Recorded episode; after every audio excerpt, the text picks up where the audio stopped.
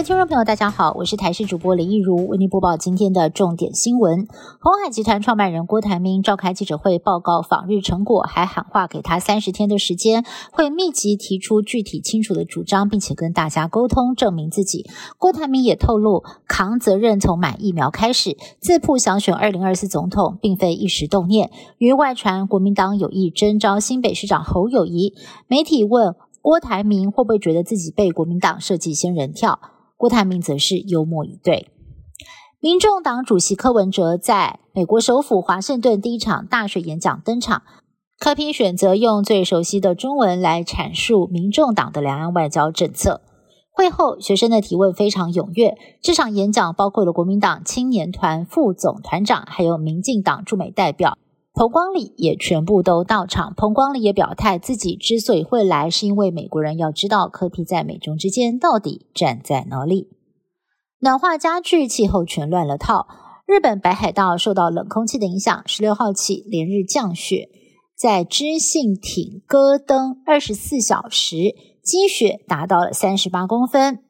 室内是积雪五公分，是五年来四月中旬过后积雪首度超过一公分。另外，美国的威斯康星州在上周才热到有如夏天，十六号起又开始下雪，部分地区的积雪还来到了二十五公分。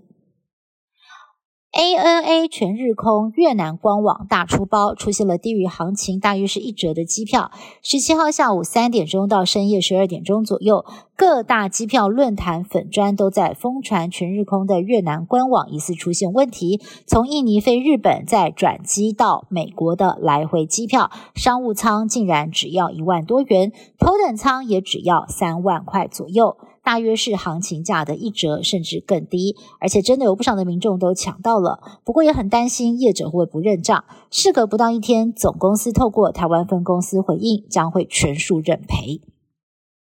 疑似有中国鲍鱼走私进口到台湾，民进党连江县党部主委李问爆料，从去年底到今年初，从马祖透过空运寄送超过十一公吨的活鲍鱼到台北，但是马祖本地并没有饲养鲍鱼，调阅马祖海关过去一整年的记录，也没有合法报关资料，因此怀疑可能是中国非法走私。维持台海的和平稳定已经是民主阵营的共识，更成了国际重大会议上不可或缺的议题。在日本召开的七大工业国外长会议十八号闭幕，会中除了一致决议，七国必须要挺身对抗中国在台湾海峡的任何胁迫行为或者是侵台的企图。会后，G7 外长发表的联合声明，更是以白纸黑字重申支持台湾以正式会员还有观察员的身份参加世界卫生组织大会 W。H A 还有世界卫生组织 W H O 等国际组织。